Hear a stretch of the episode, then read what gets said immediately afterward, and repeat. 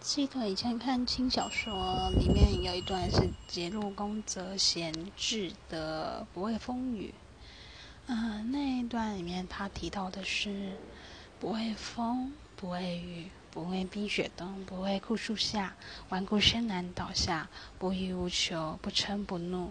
独自一人凭是泪，纵说我身是傀儡，不敢欢喜，不敢疾苦，愿作此花生。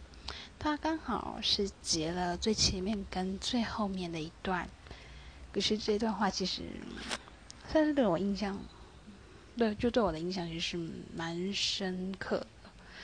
然后就他有点难过，但其实又会觉得，当你是属于这种状态的时候。